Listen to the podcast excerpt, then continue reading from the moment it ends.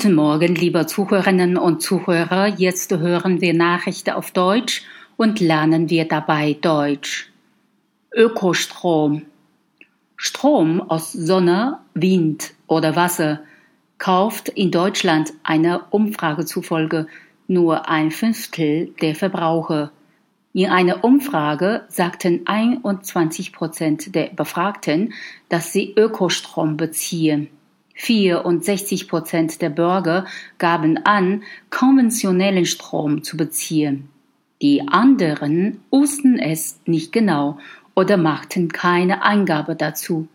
37 Prozent derjenigen, die konventionellen Strom beziehen, sagten, dass sie bereits über den Bezug von Ökostrom nachgedacht hätten.